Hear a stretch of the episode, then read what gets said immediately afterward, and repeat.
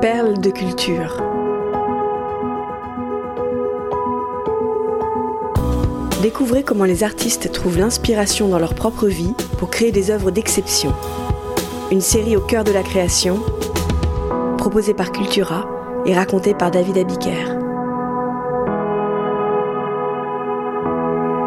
Frankenstein ou le Prométhée moderne de Marie Shelley. Ce 16 juin 1816, sur les bords du lac Léman, le temps est à l'orage. Un ciel de ténèbres surplombe Genève. Impossible de mettre des barques à l'eau et de partir naviguer. Pour s'occuper, le poète britannique Lord Byron a convié quelques amis pour une veillée au coin du feu dans sa romantique villa, Diodati. Son présent, le poète George Gordon, la jeune maîtresse de Byron, Claire Claremont, son médecin, le docteur John Polidori, et le couple Shelley venu en voisin. Comme son hôte du soir, Percy Bysshe Shelley est un poète romantique au parfum de scandale. Il a quitté femme et enfant pour s'enfuir avec Mary Godwin, une jeune fille de 18 ans qui se fait appeler Madame Shelley.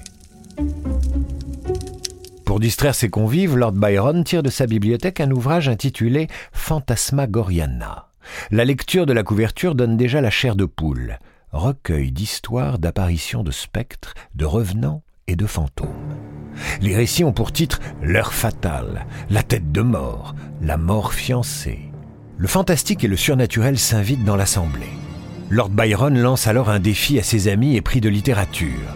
Chacun de nous va écrire une histoire de spectre. La proposition est acceptée avec enthousiasme alors que l'orage continue de déchirer le ciel. Byron couche sur le papier le brouillon d'un court récit dont le docteur Polidori va s'inspirer pour poser les fondations d'une nouvelle publiée en 1819 sous le titre Le vampire. De son côté, Marie Shelley réfléchit à une intrigue digne de rivaliser avec les contes glaçants que Lord Byron vient de lire à ses invités. Mais comment susciter un frisson d'horreur chez le lecteur? La nuit venue, la demoiselle a bien du mal à trouver le sommeil. Remonte sans doute à la surface de son esprit des discussions qu'elle a eues avec son futur mari passionné de science. Au cours de ces deux dernières années au collège d'Eton, Percy Shelley est devenu ami avec le docteur James Lind. Originaire d'Édimbourg, Lind a voyagé en Afrique, en Inde et en Chine comme chirurgien sur un navire. Lind est également un astronome et un géologue accompli. Cet homme curieux se tient inlassablement informé des derniers développements technologiques et correspond avec les plus grands noms de la science du XVIIIe siècle, comme l'inventeur Benjamin Franklin ou l'ingénieur James Watt. Marie doit une grande partie de ses connaissances scientifiques et médicales aux échanges que Percy entretient avec le docteur Lind.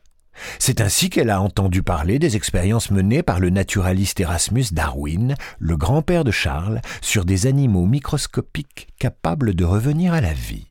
Elle découvre aussi les travaux de l'italien Luigi Galvani sur ce qu'il appelle l'électricité animale. Le savant a étudié chez les grenouilles la contraction d'un muscle stimulé par un courant électrique. Il a donné à sa découverte son propre nom, le galvanisme. Au début du XIXe siècle, la science est prête à toutes les expérimentations pour percer les mystères de la vie et de la mort. Entre le scientifique et l'apprenti sorcier, la frontière est assez floue. Pourquoi ne pas appliquer le galvanisme à l'homme? Pourrait-on insuffler la vie à une créature constituée de différentes parties humaines grâce à la fée électricité? En 1803, Giovanni Aldini, qui n'est autre que le neveu de Luigi Galvani, se livre à Londres à une démonstration publique de stimulation d'un corps inanimé par l'électricité. Il utilise comme cobaye le cadavre encore chaud d'un meurtrier qui venait d'être pendu. L'expérience ne produit que des mouvements convulsifs chez le condamné, aucun revenant à l'horizon. Marie Shelley observe de près ces pratiques à la limite de la médecine et de la magie. Le 28 décembre 1814, elle assiste même à une conférence sur le galvanisme et les utilisations médicinales de l'électricité dans la capitale anglaise. La mort a toujours tenu compagnie à Marie Shelley. Son enfance a été marquée par l'absence de sa mère, décédée quand elle avait seulement dix jours. Le 6 mars 1815, elle perd son premier enfant, âgé de quelques jours. Le nouveau-né revient habiter ses rêves. Elle l'imagine reprendre vie en lui réchauffant le corps près du feu. Tous ces souvenirs s'accumulent dans son esprit en cette nuit du 16 juin 1816 sur les rives du lac Léman. Peu à peu, son imagination l'entraîne dans les méandres d'un affreux cauchemar.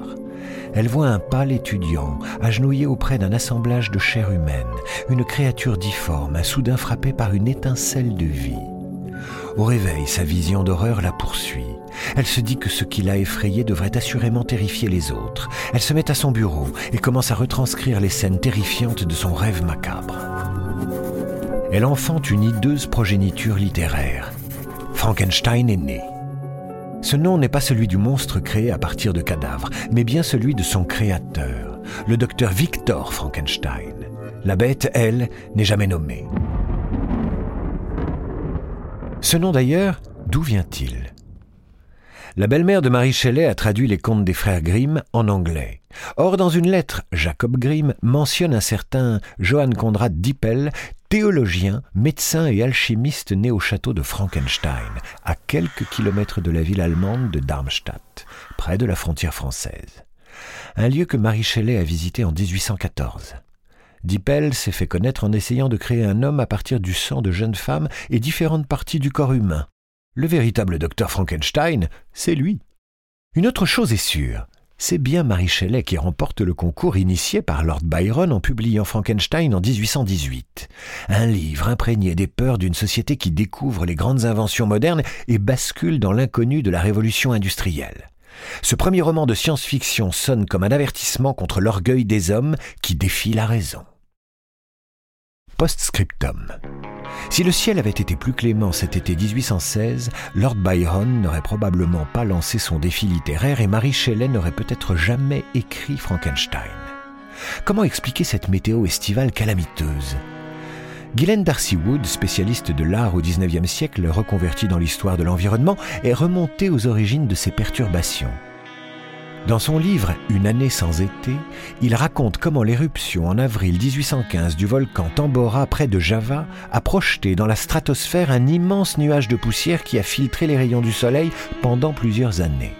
Cette catastrophe a eu des conséquences climatiques tragiques. Dans le golfe du Bengale, l'absence de mousson a entraîné une mutation redoutable du germe du choléra. En Irlande et aux États-Unis, des récoltes misérables ont provoqué des famines. L'explosion du Tambora et le Frankenstein de Marie Shelley constituent des mises en garde. Nous sommes prévenus, Mère Nature est insaisissable.